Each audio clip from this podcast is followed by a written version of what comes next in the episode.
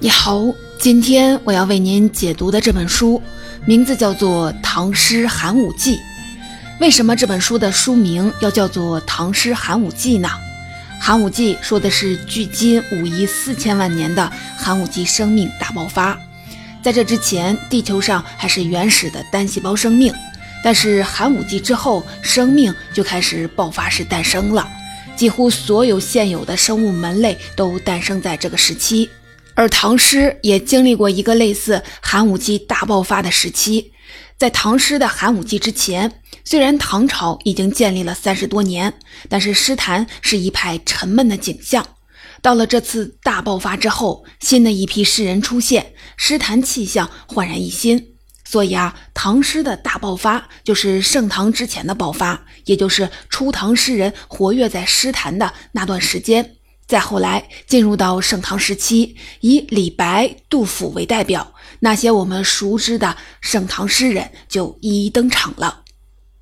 唐诗的寒武纪大爆发，就像一团火在燃烧。这场火不是突然烧起来的，而是早在两百多年之前就有人埋下了火种，再后来有人点燃了火星，后来不断的有人添柴，让这团火熊熊燃烧。最后，李白、杜甫让这团火烧得更烈，照亮了那个历史上的盛唐。这本书的作者是知名的自媒体人、作家柳神磊磊，他曾经是新华社重庆分社的一位时政记者，后来辞职成为了一位自媒体人。他在自己的公众号上解读了金庸小说，还有唐诗，成为了一位唐诗的普及者。他曾经出版过一本书《六神磊磊读唐诗》，但是因为那本书容量有限，他自己感觉留下了很多的遗憾。于是他准备进行一个扩写，写一部唐诗三部曲。《唐诗寒武纪》就是唐诗三部曲的第一部，从魏晋南北朝一直到初唐，所以啊，这本书可以说是唐诗的前传。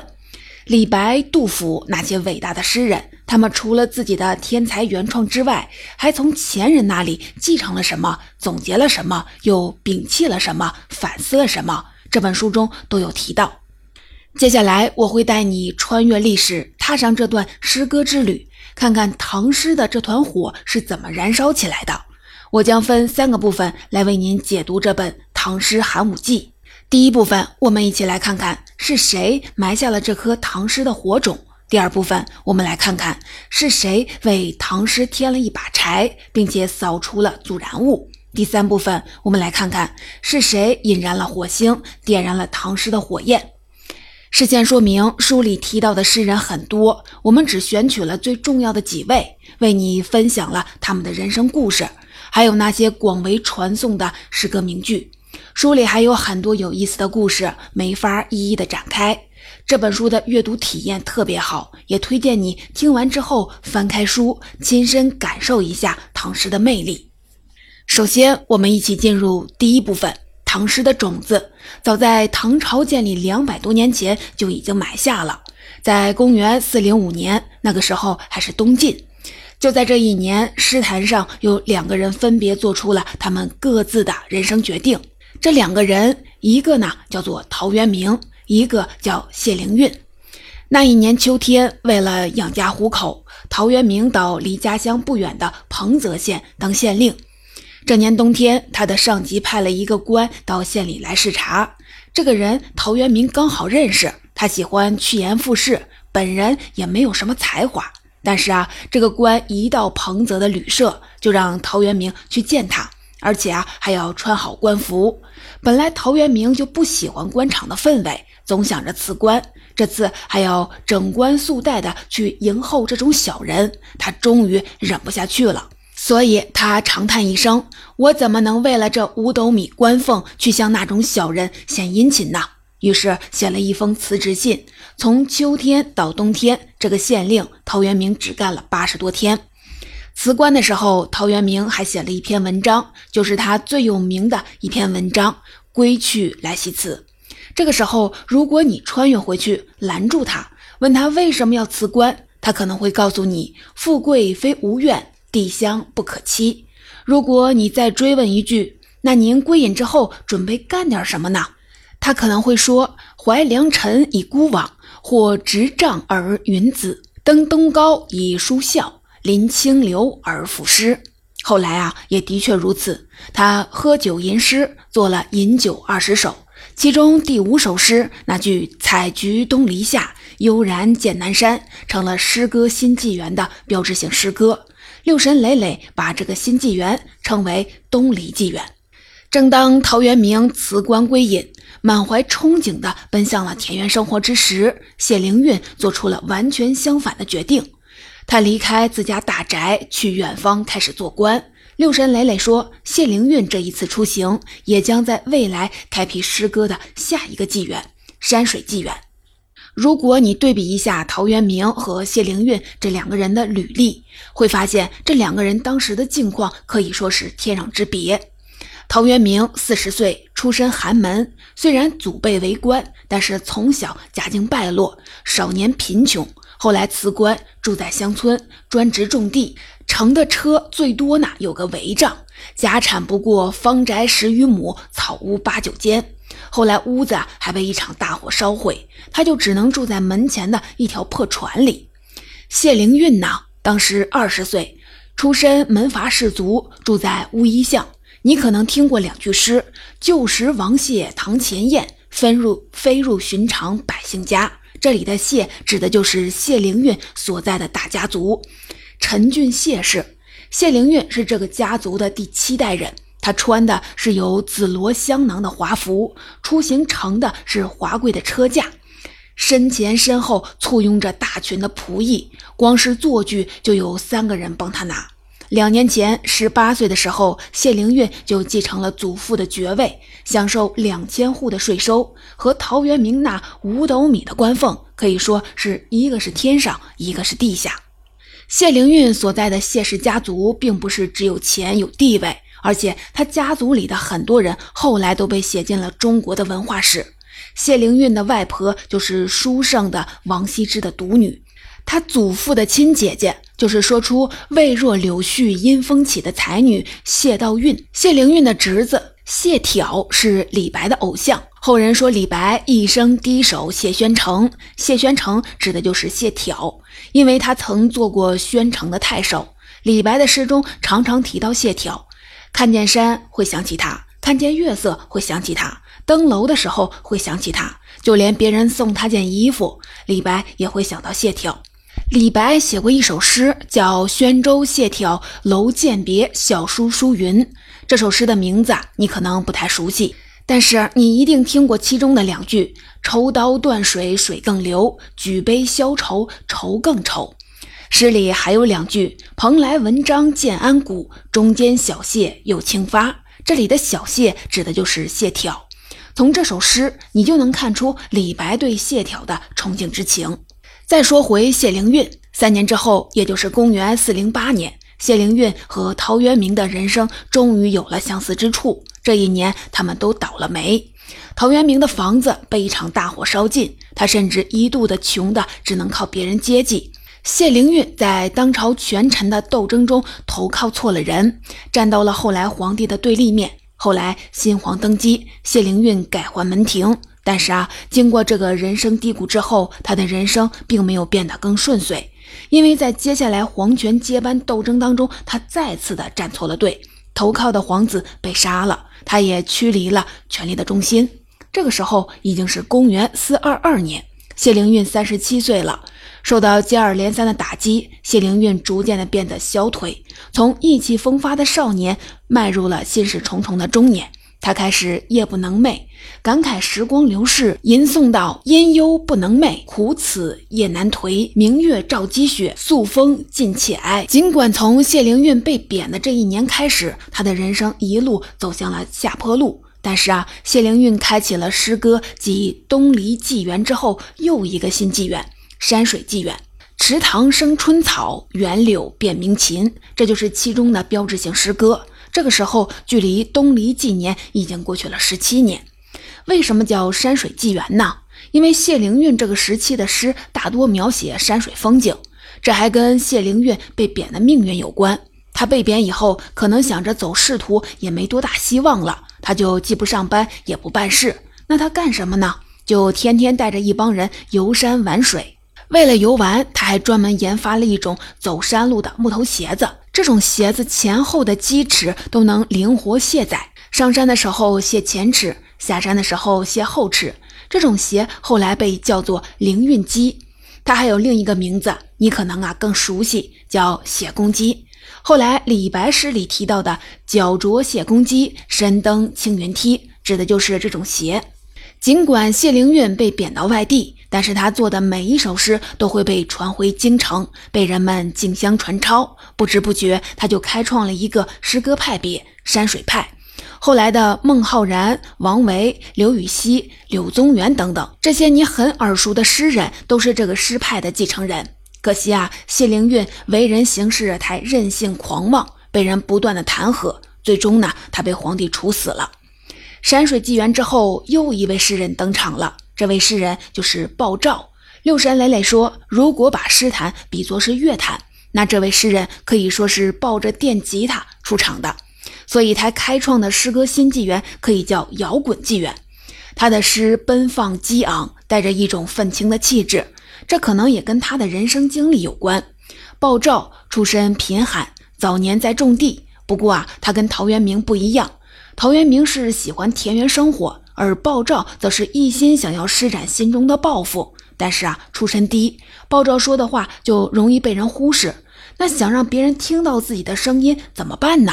声音啊就得大。所以你读鲍照的诗，会感觉他几乎啊都是在咆哮，就像拿着电吉他弹着电音，为的就是让当时的人能够注意到他。鲍照一口气写了十八首《逆行路难》。每一首诗仿佛都在感慨人生多艰，世事无常。比如第四首当中的有一句：“人生亦有命，安能行叹复作愁。”你有没有感觉到诗里的情绪在向你涌过来呢？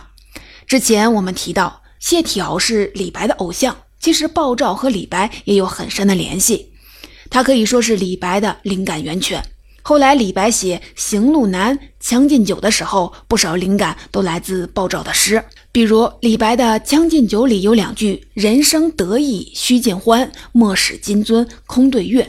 鲍照在他的《拟行路难》里也有写过类似的两句“人生苦多欢乐少，意气夫余再生年”。李白写“古来圣贤皆寂寞，唯有饮者留其名”。鲍照有两句跟这个呀也很像。叫自古圣贤尽贫贱，何况我辈姑且知。鲍照还有两句诗叫“对岸不能识，拔剑击柱长叹息”，这几乎就是李白《行路难》当中的“停杯投箸不能食，拔剑四顾心茫然”这两句诗的原版。可惜啊，鲍照后来在动乱中被杀了。振聋发聩的摇滚纪元，同样也在悲剧当中收场了。尽管这三个纪元最终在历史的长河当中结束了，但是三位开创者留下的宝贵遗产，分别被后世的诗人一一传承。孟浩然写出了“故人具鸡黍，邀我至田家”，向陶渊明致敬；而谢灵运开创的山水纪元，直接影响了他的侄子谢朓以及王维和李白。王维的“明月松间照，清泉石上流”，还有“行到水穷处，坐看云起时”，这种诗情画意继承了谢灵运的余泽。李白更是把谢灵运当作是人生导师，每当自己仕途不顺，他就会想到谢灵运。他还重游谢灵运曾经去过的地方，探访谢灵运的遗迹。比如说，李白流放玉舍，重游庐山的时候，就想起了谢灵运，感慨道：“闲窥石镜清我心，谢公行处苍苔没。”这句诗里“石镜”是来自谢灵运的两句诗：“攀崖照石镜，千叶入松门。”就像我们今天怀着敬意探访历史名人的故居一样，一代诗仙也渴望前辈能给自己一些力量。李白同样也继承了鲍照在那个激越澎湃的摇滚纪元当中留下的力量，最终在唐朝盛世当中发出更响亮的声音。以陶渊明、谢灵运和鲍照为代表的一批诗人，不仅影响了唐朝诗歌的风格。如果透过这些诗，你去看这些诗人，会发现他们甚至把唐朝诗人的人生已经预演了一遍。比如李白，你就能看到他身上带着一些陶渊明的傲、谢灵运的狂，还有鲍照的不得志。就像后人诗里写的“江山代有才人出，各领风骚数百年”。时代的变迁，但每代人经历的爱恨情仇都是相似的。在谢朓去世半个世纪之后，诗坛上又有了一件大事发生了。朝代已经更迭，南梁皇帝眼见国要亡了，不想把自己辛辛苦苦收集来的书留给别人，就命人一把火全烧了。这些书有多少呢？一共十四万卷，这是中国历史乃至人类历史上最大规模的焚书之一。历史上把这次焚书称为了江陵焚书。这一年啊，很好记，公元五五五年。也值得我们记住，因为这一年是中国历史上的文化浩劫之年。不过啊，有人烧书，就有人编书；有人猖狂毁坏文化时，另一些人在延续着文化。这其中主要有三个人，他们都对后来的唐诗繁荣做出了巨大的贡献。第一个就是我们之前总是提到的谢朓，后世有人评价他是唐调之始。后来唐诗大佬多多少少都受到了他的影响。比如最有名的李白、杜甫，还有王维、孟浩然、孟郊、白居易等等。其中风格最像谢朓的，还要数李白。这两人的风格可以说是一脉相承。比如谢朓主张写诗语皆自然流出，李白就说“清水出芙蓉，天然去雕饰”。如果没有谢朓，李白的诗还会不会是我们今天看到的这样，还真是不好说。如果说谢朓是为唐朝诗人写出满分作文范本的人，那这第二个人就是这本满分作文选的编撰者萧统，他就是烧书那位皇帝的大哥。如果说他弟弟给文化带来了一场浩劫，那萧统可以说是为历史保存下了一份文化精华。他编的这部书叫《文选》，有人评价它叫天下文学之总集。从秦代以来，文学硕果累累，但是从没有人把这些优秀的作品汇总起来，成功的传给后人。萧统就承担起了这个使命，他确立起了文学的标准。这个标准既不是政治正确，也不是辞藻华美，而是典例。萧统编撰的这部《文选》，将先前以来的优秀文学作品全都汇总到了一起，一共七百多篇。这部书的影响多大呢？它相当于唐朝诗人的教材，只要是学诗，没有人不学文选的。而且啊，正因为这部书，许多文学经典都在历次的文化浩劫当中逃过了一劫，今天我们才能看到这些名篇，比如古诗十九首，盈盈一水间，脉脉不得语，还有行行重行行，与君生别离。这些我们今天耳熟能详的诗，都被文选保存了下来。第三个人叫沈约，他对唐诗的影响很大。不过啊，这个人有点特别，他写诗的成就比不上谢朓，修史搞文学理论的成就也比不上其他人。那为什么他这么重要呢？因为他发现了诗歌的秘密——声律。那个时候，人们并不知道为什么有些诗读起来朗朗上口，有些读着就觉得很别扭。沈约发现，关键就在四声八病。四声说的是汉字声调的平上去入，至于八病说的是八种声律上的禁忌。声律被提出之后，后世才发现了格律诗，也就是我们总听到的绝句和律诗。唐朝诗歌的辉煌，一半啊都来自格律诗的辉煌。总之，唐诗并不是突然就繁荣起来的，早在唐朝之前就已经有人埋下了诗歌的火种，有人护住了这些文化珍宝，传给了后世。后来，唐朝诗人是站在了这些巨人的肩膀上，点燃火种，创作出了一首首传世的佳作，用诗歌点亮了盛唐。说完了埋下唐诗火种的那群人，在真正点燃唐诗的火焰之前，还有一群人，他们为唐诗添了一把柴，并且扫除了阻燃物。第二部分，我们就来说说这些人。具体说这些人之前，我们先来看看三大纪元之后的诗坛是一个什么情况。谢朓去世之后，谢灵运开创的山水派诗歌逐渐没落。与此同时，另一个诗派渐渐的崛起，这就是宫廷派。这一派跟山水派可以说是完全相反。山水派追求自然清新，宫廷派就特别的讲究辞藻精致，甚至一度的发展到了极端。诗人们开始写艳诗。当时国家战乱频繁，百姓流离失所。但是宫廷派的诗人写的诗大多是风花雪月，如果你单看这些诗，还会以为那时候人们的生活就是一片歌舞升平。看到诗坛这种风气，有一个人实在是看不惯了，觉得得好好的整治一下文风。这个人就是隋文帝杨坚。后来呢，他的儿子杨广当了皇帝，继续推进父亲的改革。作为帝王，杨广在历史上的争议很大。但作为诗人，他算得上是隋朝的诗坛领袖，写的很多诗都成了后世诗歌的灵感来源。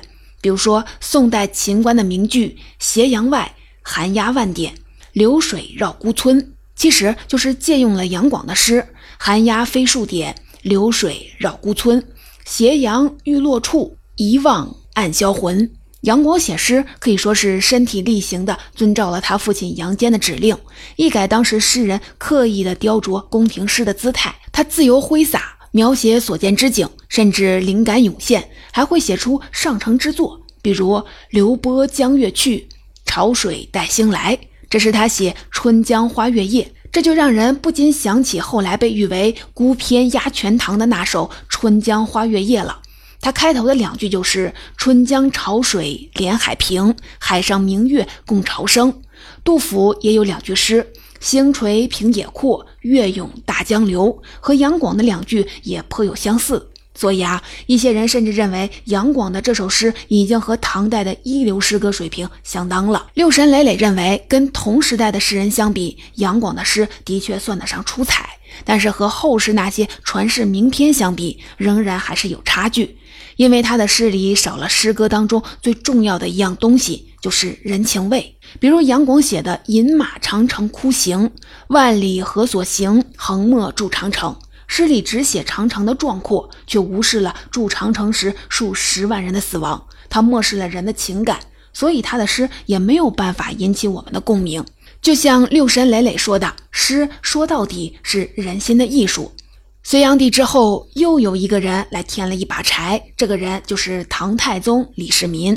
唐太宗重启了隋文帝的文风改革，想彻底的改掉诗里那些浮艳的东西。可惜啊，即使李世民亲自倡导，群臣积极响应，但是直到李世民去世，宫廷诗仍然是当时诗坛的主流。虽然隋文帝和唐太宗掀起的两次文学改革都以失败告终了，没有改变当时浮华艳丽的诗坛风气，但是他们却为诗歌树立了一个明确的标准，告诉世人好的诗歌应该是典雅庄严，去掉浮华艳丽。可以说，他们是为唐诗真正燃烧堆柴的人。他们把柴弄成了一堆，把周围的阻燃物清扫干净，只等后来人去点燃这团火。现在啊，火种已经埋下，柴薪已经堆满，空气已经炙热，就只差最后一点火星了。这个时候，一群人点燃了这团火焰，并让它越燃越烈。第三部分，我们就来看看是谁引燃了火星，点燃了唐诗这团火焰。在唐太宗的文学改革后，诗坛上分为了两个诗歌圈儿，一个呢是主流的诗歌圈儿，还有一个非主流诗歌圈儿。主流诗歌圈里的诗人，宫廷办的文学活动，他们都能参加。他们写的诗风格也都很像，声律协调，音律优美。这其中的代表是沈佺期和宋之问，他们并称沈宋。我们对这两个名字可能不太熟悉，但是文学界对这两个人的评价很高。今天还有人说，那个时期的中国诗坛是沈宋的世纪。金朝的元好问还写过一首诗。诗里头两句就是“沈宋横驰汉墨场，风流初步费其良”，说的就是这两个人。这两个人还很有意思，他们同一年出生，早年经历几乎重合，两个人做过同事，加入过同一个文人团体，一起编书。后来又因为在当权斗争当中站错了队，都被流放外地。不过跟沈佺期相比，宋之问的人生要更波折一些。他曾有过人生高光，后来两次被贬。被贬之后，他写的诗是一生当中最好的作品，比如“近乡情更怯，不敢问来人”。你会发现，很多诗人最好的作品都是他们最失意的时候写出来的。比如李白“欲渡黄河冰塞川，将登太行雪满山”，是他受到了权臣排挤，被迫离开长安时写的。杜甫艰难苦恨繁霜鬓，潦倒新停浊酒杯，也是他穷困潦倒时候的感慨。所以啊，六山磊磊说，一个诗人，当他没有了资格粉饰太平，往往才能放眼苍凉世界，书写心灵之声。当时和沈宋并列的还有一个人，叫杜审言。这个人是杜甫的爷爷。杜甫曾经对儿子说：“诗是无家事。”这种底气很大程度上就是爷爷给的。杜甫夸大了吗？其实没有。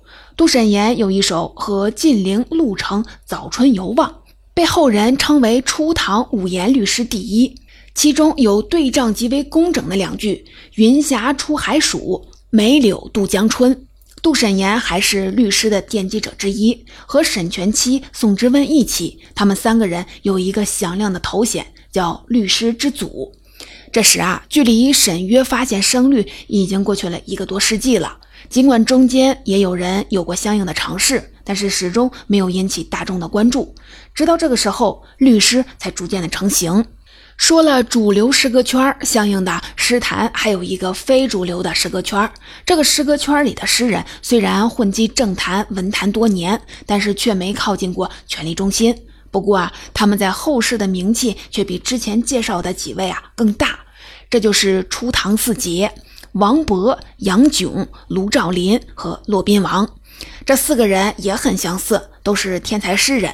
比如说，王勃六岁就能写文章，杨炯十岁就被当成是神童，卢照邻十几岁的时候就被人称作是汉代大才子司马相如在世。至于骆宾王，你一定听过他的“鹅鹅鹅，曲项向天歌”这首《咏鹅》，就是他七岁时候写的。虽然他们都是天才少年，但都怀才不遇。公元六七一年，朝廷举办了一场人才选拔，这四个天才在长安相遇了。后来也有学者说，初唐四杰的名号就是这次齐聚得来的。不过啊，很遗憾，这四个天才最后都落选了，因为他们太有才了，招来了记恨。不过呢，这次相聚后，四个人的人生都一路走起了下坡。后来，王勃获罪，卢照邻残废，杨炯被贬，而骆宾王和叛乱分子牵扯到了一起，从此啊就失踪了。这四个人的人生虽然以悲剧收尾，但他们却给历史留下了极为珍贵的文学遗产。比如王勃的《滕王阁序》被誉为千古名篇，落霞与孤鹜齐飞，秋水共长天一色，将动静结合，有虚实相生，写尽了景色之美。关山难越，谁悲失路之人？萍水相逢，尽是他乡之客。道尽了失意之人的寂寥。杨炯感叹：“宁为百夫长，胜作一书生。”直接抒发了心中的豪情壮志。卢照邻的名字你可能不太熟，但是他那两句“得成比目何辞死，愿作鸳鸯不羡仙”，被视为追求爱情的誓言，被人久久传颂。他们的诗可能比不上后来盛唐时期的诗歌，但他们却站立在文坛当中，将诗歌前后划为了两个时代。他们之前写诗的人是宫廷贵族，写的不外是宫廷游宴，大多是为了歌功颂德；但在他们之后，越来越多底层文人加入了诗人的队伍，他们写的诗更关注社会现实。这个时候，诗歌主题也不再拘泥于庭院之内。内容从刻意矫饰，逐渐的走向了壮阔恢宏。杜甫曾经写过一首诗，给过这四个人很高的评价：“王杨卢骆当时体，轻薄为文沈未休。尔曹身与名俱灭，不废江河万古流。”王杨卢骆这四人和万古江河联系在了一起。在主流诗歌圈和非主流诗歌圈之外，其实啊，还有一个孤独的人。这个人就是我们今天要说的最后一位诗人陈子昂，那位咏颂着“前不见古人，后不见来者”的诗人就是他。这本书里说他是一个野路子诗人，为什么呢？因为他走的路子啊，跟之前我们说的那些诗人都不太一样。别人是天才少年，他却是个问题少年。别人读书的时候，他在打架斗殴，后来闹出过人命，才弃武从文。因为积累不够，没受过专业的训练。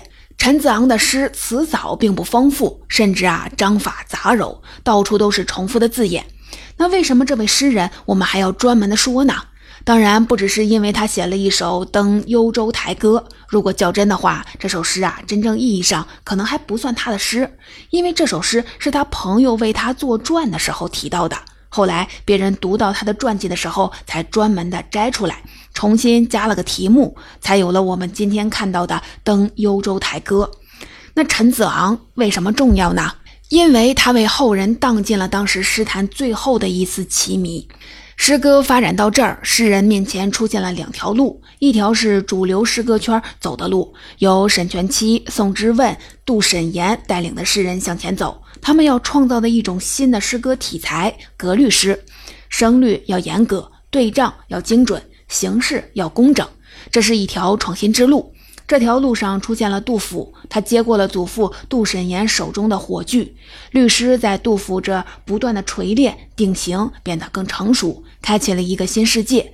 另一条是以陈子昂为首，引领世人回头看的复古之路。他将初唐四杰对建安文学的继承继续的推向前，向曾经辉煌一时的建安诗歌学习，强调直抒胸臆，抒发心中的理想抱负。这条路上，李白接过了火炬，将古诗和乐府诗发展到了巅峰，终结了旧世界。最终呢，李杜相遇，将诗歌的这团火照亮了当时的文坛，创造出了中国古典诗歌的顶峰——盛唐诗歌。总结这本《唐诗寒武纪》的主要内容，我就为您介绍到这里。这本书当中，带我们走进了盛唐之前唐诗发展的那段鲜为人知的历史。在盛唐之前，早有诗人为盛唐诗歌的繁荣做好了充分的准备。在隋唐之前，陶渊明、谢灵运、鲍照就已经埋下了火种，谢条、萧统为后世提供了可供参考的诗歌素材，沈约发现了声律，为律诗的兴起奠定了基础。到了隋唐时期，尽管两位帝王的文风改革以失败告终，但他们却为后世确立了标准。指出要发扬典雅文风，这也将助燃唐诗的柴心拢在了一堆。到了初唐，主流诗歌圈里出现了律诗之祖，而另一个非主流的诗歌圈里，初唐四杰王阳、卢骆四位天才登上了历史舞台，还有一位孤独的诗人陈子昂。在这之后，杜甫将律诗不断的发展完善，开启了一个诗坛全新的时代。而另一方面，李白将古诗、乐府诗推至了巅峰。最终呢，李杜背靠背的站在了一起，共同撑起了那个诗歌繁荣的盛唐。最后呢，我还想跟您分享一段我在书中看到的触动我的内容。今天的我们为什么还要读诗呢？六神磊磊的答案是我们今天读诗有一个很重要的作用，就是消解我们的孤独。因为诗歌本就是人类当中最敏感、最多情的那部分成员，先把所有的悲哀喜乐都经历过一遍。再把他们千疮百孔的心灵展示给你看，然后呢，当你在经历那一切的时候，你就会觉得不那么孤独了。唐诗也是这样，当我们在唐诗中感受诗人们的孤独，也在体验他们经历过的人生。当我们走在自己的漫漫人生路上，被那种挥之不去的孤独感包围时，想起他们的诗，我们的心里也会多一丝慰藉。